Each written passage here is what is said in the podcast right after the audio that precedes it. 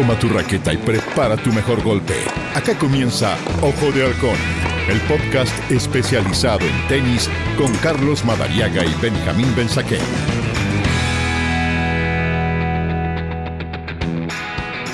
¿Qué tal? ¿Cómo les va? Sean bienvenidos a esta nueva edición del podcast de ADN que llevamos a ustedes con toda la actualidad del mundo del tenis de la pelotita amarilla. Esto es Ojo de Halcón, hashtag ADN Ojo de Halcón en nuestras redes sociales.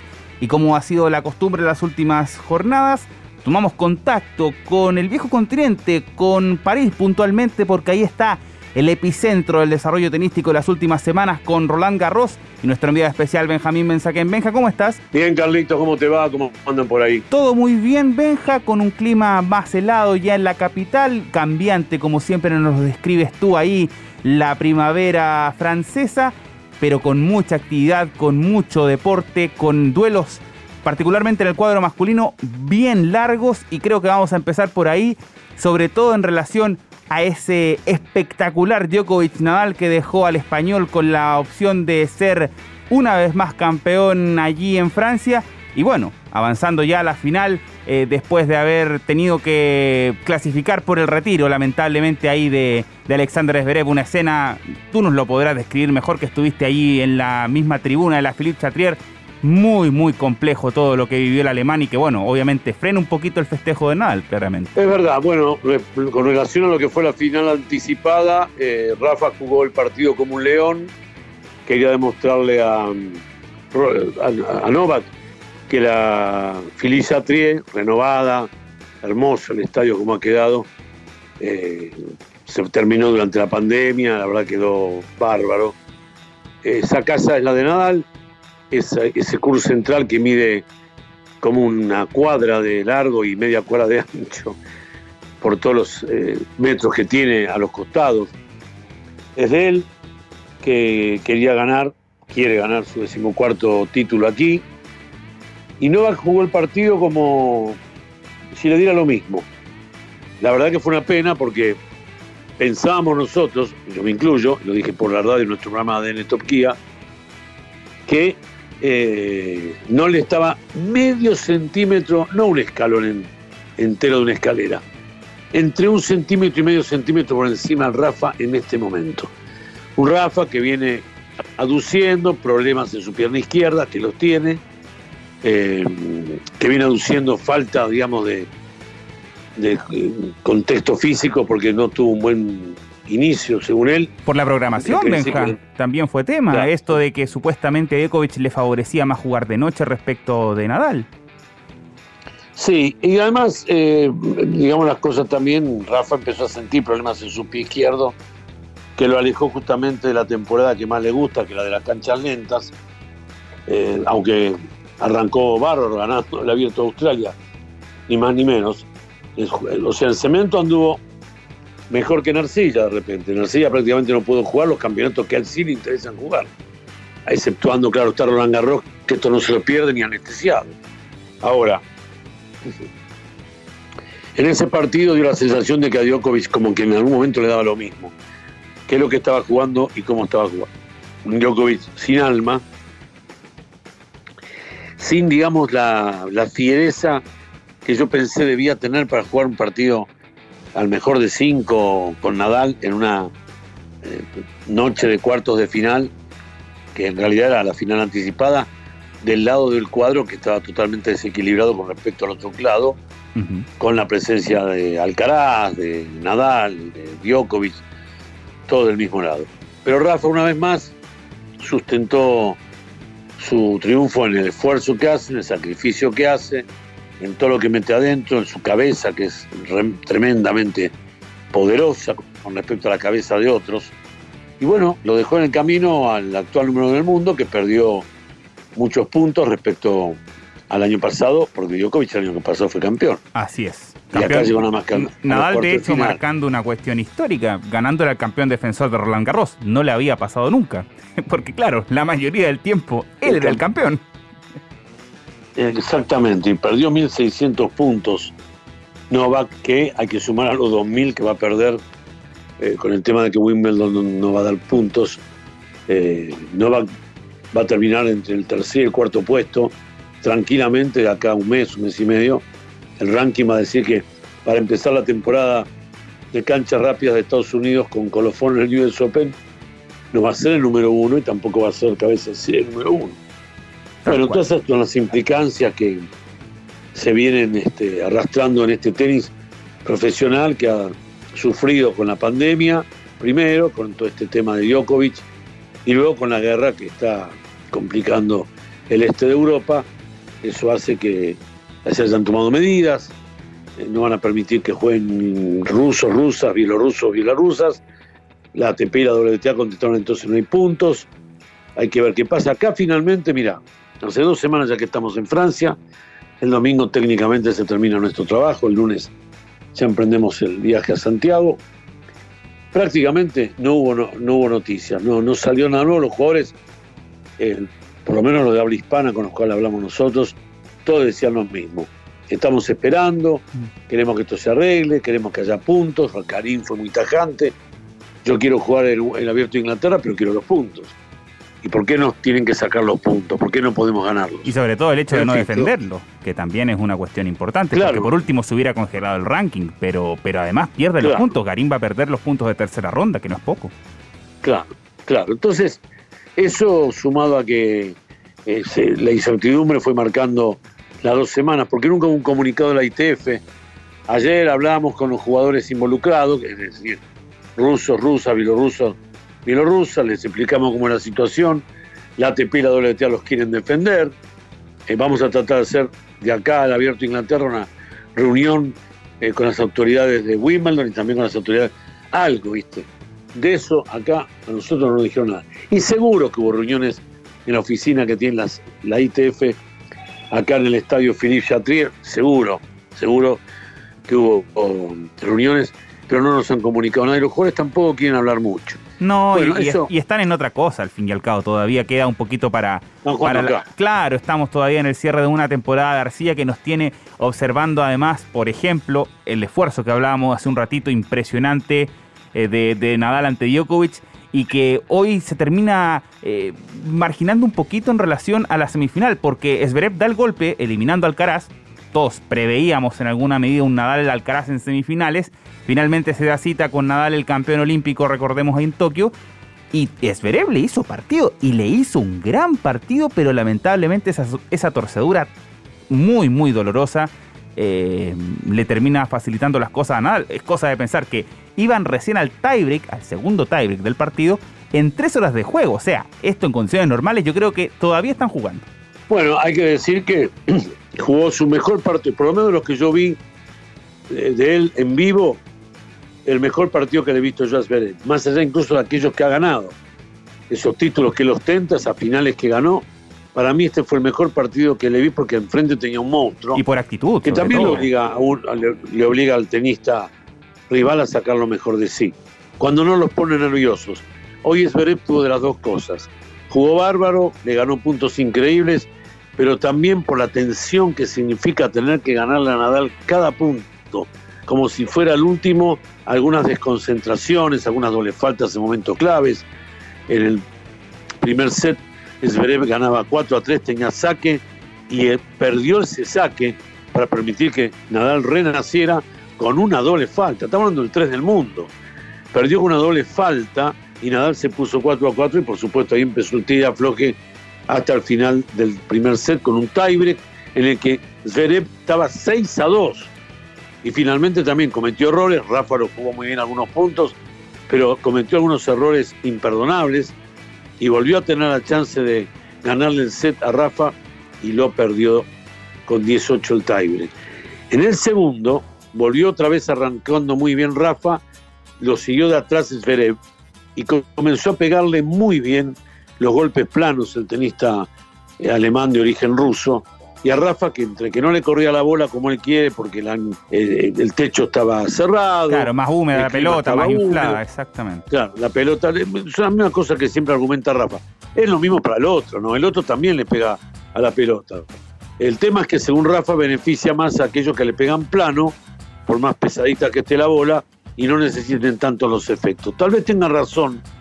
Lo concreto es que Esberev lo puso nuevamente entre las cuerdas Y en el decimosegundo juego, estando 6-5 arriba el germano, en 40-30, para ir al tiebreak, Rafa le juega una pelota que obliga a un desplazamiento y Esberev se cae primero con su pierna izquierda hacia adelante y la pierna derecha la deja atrás y dobla el tobillo eh, de tal forma que se, le produce un esguince tan dolorosa que gritaba en el piso hasta que entraron los auxiliares médicos y lo llevaron a los camarines, acompañado después por Rafa, que lo fue a buscar, que lo fue a alentar, y volvió a la cancha penosamente, en muletas, eh, con el pie derecho sin media, para despedirse del público y decir oficialmente que ya no podía seguir el partido.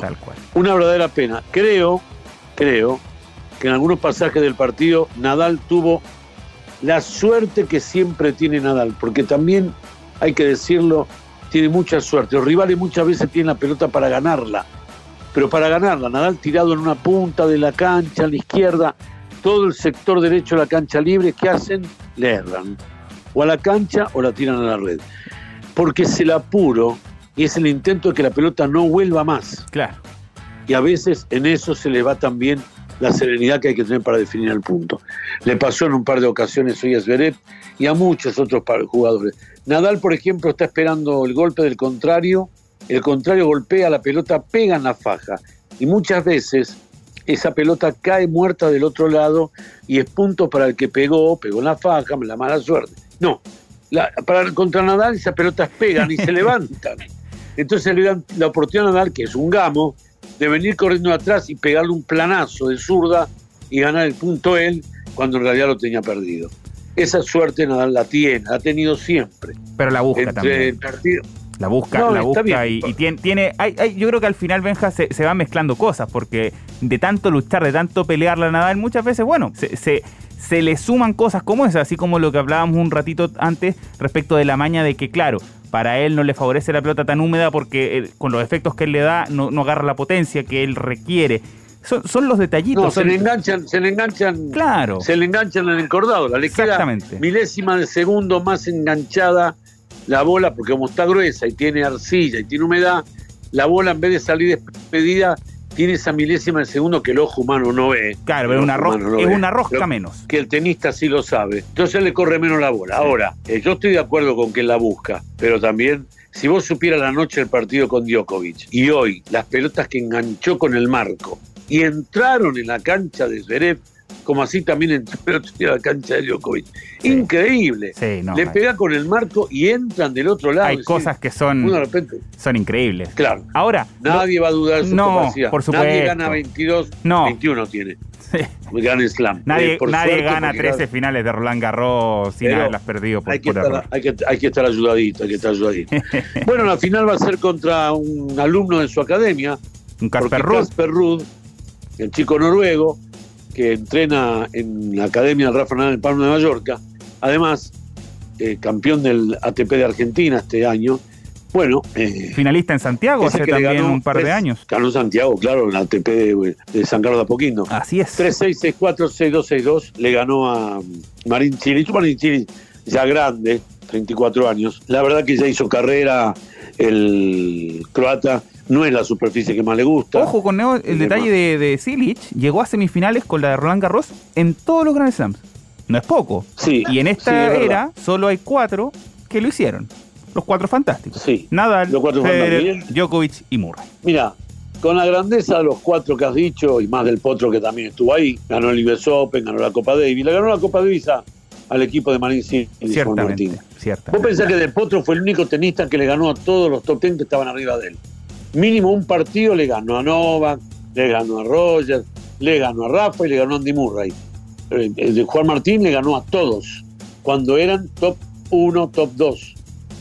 Marín Chilich ha sido campeón de Copa Davis, ha sido campeón del abierto de tenis de los Estados Unidos.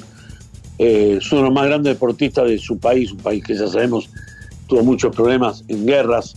Eh, no es menor, pero ya está grande también le cuesta mucho más y él no tiene mucha paciencia.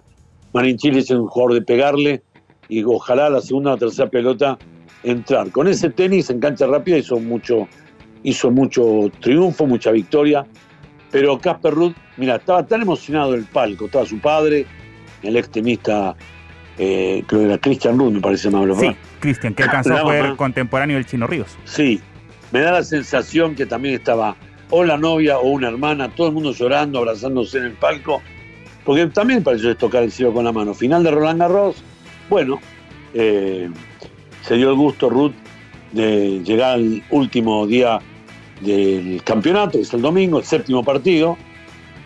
Habría que decir que todo hace pensar que Nadal, si no se hubiera enfermado, no hubiera tenido el problema que tuvo físico y Zverev y hubiera perdido el alemán en forma normal, hoy había que haber entregado la copa, junto a una torta por su cumpleaños número 36, hoy cumpleaños Nadal. Había que darle la copa y listo. Y el sábado y domingo permitirnos a nosotros pasear un poco. A nosotros, digo, a todos los periodistas que están acá. claro. Pero no, el, partido hay que jugarlo y bueno, eh, como siempre uno dice, los partidos hay que jugarlos. Nadie ganó por escritorio. Eh, Rafa tiene la, gran llave de, su casa, que es el Filichatrier, hermoso como queda usted, escenario nuevo. Y Casper Ruth, bueno, invitado de piedra, nadie pensaba que iba a ser el finalista. Se hablaba de Zverev, de, perdón, de Medvedev. perdió sin pena ni gloria en la mitad del campeonato. Le ganó Silic eh, con una facilidad tremenda. Lo de Chichipas, que también uno podía esperar algo más, o que tenía, el, que era a priori, lo conversamos también Benja hace un par de semanas, era el que tenía las mayores opciones de al menos hacer algo, algo interesante, por lo menos de hacer semifinales para arriba, con el cuadro abierto como quedó en su lado, y finalmente también se queda fuera de todo el griego. Entonces, Ruth, dentro de los que quedaban, me parece, es un jugador con, que tiene las capacidades para hacer algo grande en Roland Garros. Siempre ha sido muy consistente en polvo de ladrillo, aunque también le ha agregado en los últimos años una gran capacidad jugando en, en cancha dura. Pero Ruth es un especialista de arcilla de tenis moderno y que yo creo que a, Nadal le puede hacer mucho daño. Ahora, evidentemente que le ayuda mucho al español el no haberse desgastado más allá, porque insisto, si iban en dos sets jugadas tres horas de partido, el desgaste era de por lo menos el doble si llegaban a los cinco, que como Eva la proyección no era nada descartable y había que rearmar de nuevo a Nadal para una final del, día domingo. Más allá de los nervios que pueda tener Ruth con, con, el hecho de debutar y, tener la opción de, ganarle al, dueño de casa prácticamente. De hecho, Nadal ese set inicial y casi el segundo, porque iban a jugar un tiebreak. Recordemos que fue 7-6, 6-6 y suspensión por eh, lesión y luego retiro de Zverev. Eh, ya cuando terminó el primer set, Nadal daba claras muestras de agotamiento físico, estaba muy cansado y hoy lo dijo en la conferencia de prensa, no le el bulto. Él dijo que estaba muy agotado, estaba muy cansado, eh, pero Nadal tiene un plus. hubieran jugado 5 sets, hubieran jugado 4 horas y media, hubiera ganado Nadal. Porque es así, está la casa de él y, fue sorteando rival tras rival. Eh, el más grande de todos sus rivales se lo comió él en una noche magnífica. Nada que decir. Habrá que ver. El partido en todo caso es el próximo domingo a las 3 de la tarde, 9 de la mañana de Chile.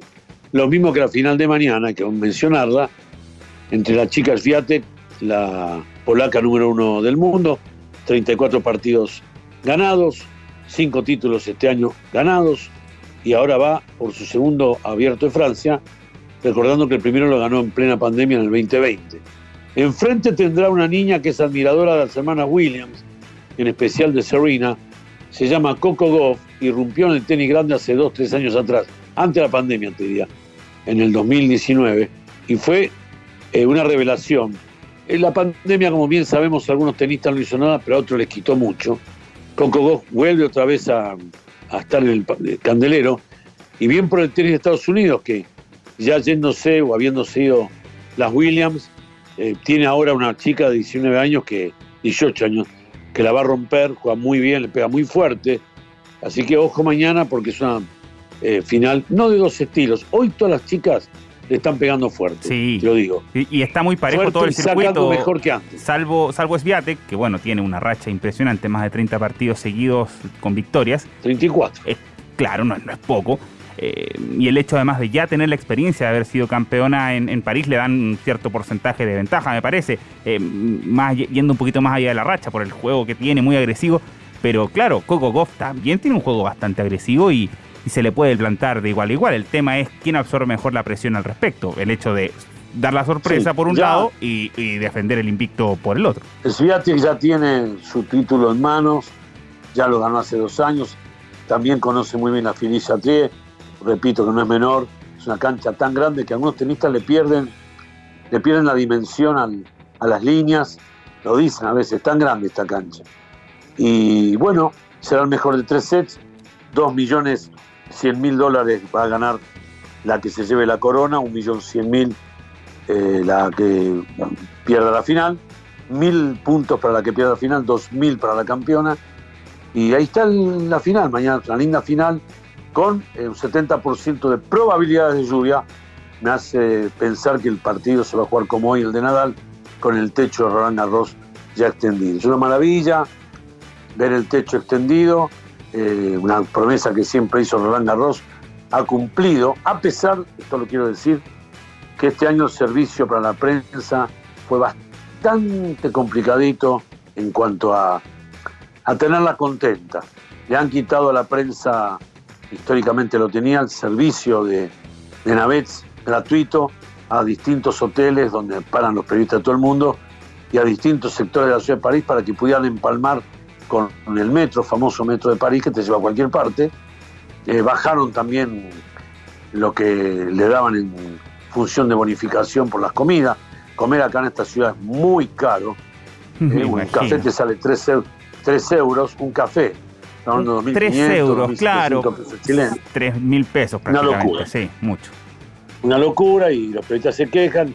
Y no periodistas sudamericanos, se están quejando los europeos, los ingleses, también se han quejado los norteamericanos, gente que tiene un poder adquisitivo superior al nuestro y bastante complicado. Así que Amélie Mauresmo, que como nueva presidenta de la Federación Francesa, mejor dicho, del torneo, la ex tenista número uno del mundo, tomó estas determinaciones, tiene un vendaval en contra. Ay, nos han quitado otro, otro derecho que se eh, manejó durante tantos años, que es nuestro acceso al player lunch, donde nosotros teníamos esa relación íntima entre el jugador, el entrenador, el, el que uno conoce la, el recorrido por el tenis, que siempre contaban cosas sabrosas, y ahora hay que buscarlos, hay que correrlos por los pasillos, eh, ver que salgan de, un vestuario a caminar un poco, entonces eh, tirárseles encima para ver si quieren hablar.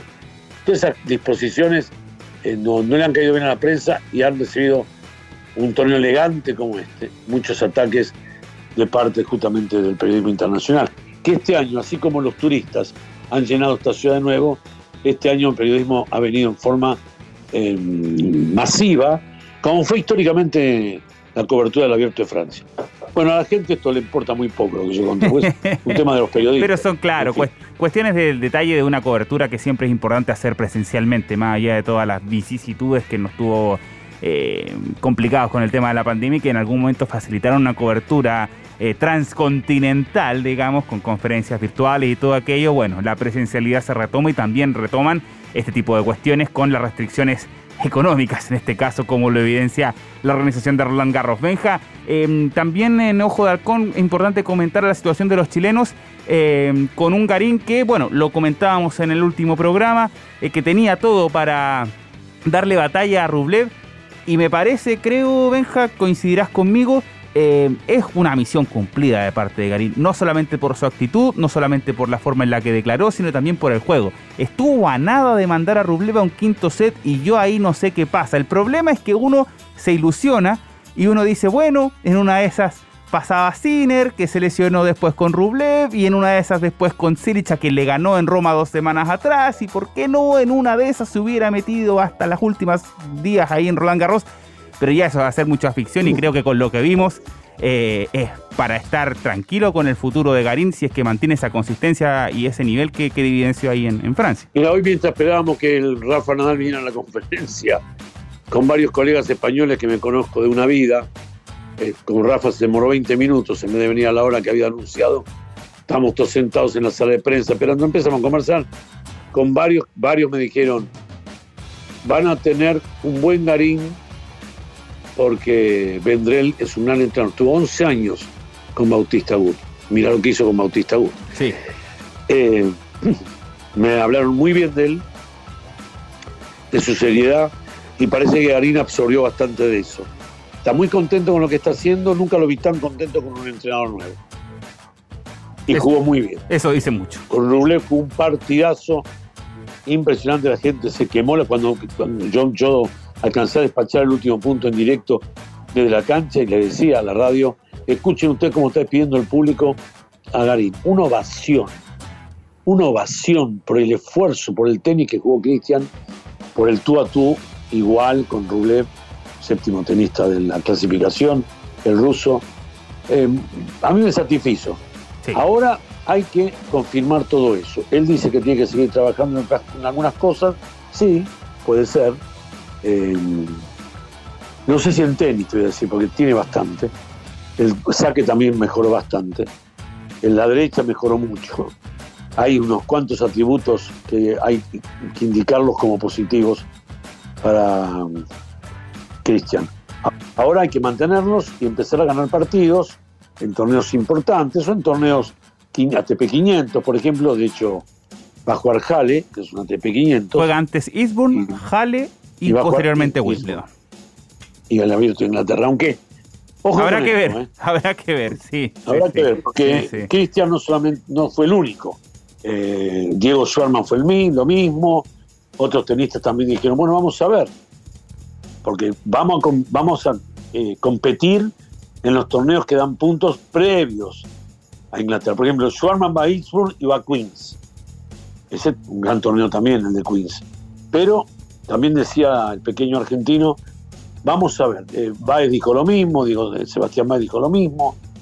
Eh, vamos a ver con Wimbledon si se arregla, ojalá se arregle, ojalá nos den los puntos, porque todos queremos jugar por los puntos y además es lógico, es por lo que trabajan, porque los puntos les permiten ir ascendiendo, creciendo, jugando a nivel superlativo cuando están con posibilidad de entrar a torneos de nivel superlativo.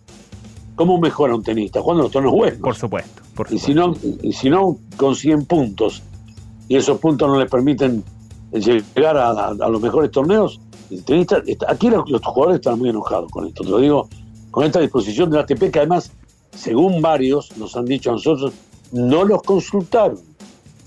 No hubo una asamblea electrónica, vía correo, vía WhatsApp.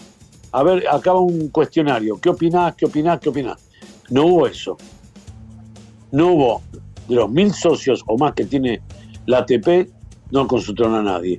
Y los jugadores están enojados. Sí, claro. Porque ellos creen, entienden que ellos deben decidido, vamos por los puntos para defender a los rusos, a las rusas, a los bielorrusos, a las bielorrusas, o no vamos por los puntos. El tenista es el que tiene que decidir. Así que eh, Andrea Gaudenzi, que fue jugador de tenis en los años 90, tiene que tener clara la película. No se puede tomar una decisión así. Sí, por ahora. semanas Por ahora, como te digo, Benja, respecto a Wimbledon, está recién la oficialización de los cuadros y, claro, la baja de Federer, la baja de todos los tenistas rusos, entre otros. Eh, claro, está esa oficialización, pero eh, como tú muy bien nos refrendas, el hecho de que algún tipo de negociación públicamente se haya tratado, no hay nada. Vamos a esperar. Eh, yo creo que finalmente va, va a obrar la cordura. Los jugadores tienen que presionar, creo que lo van a hacer y quedan todavía un par de semanas antes de que se inicie el abierto de Inglaterra, 27 de junio, para determinar finalmente en qué va a quedar el tema de los puntos, tanto de los caballeros también como de las damas, ¿no? que, también tienen lo suyo para decir.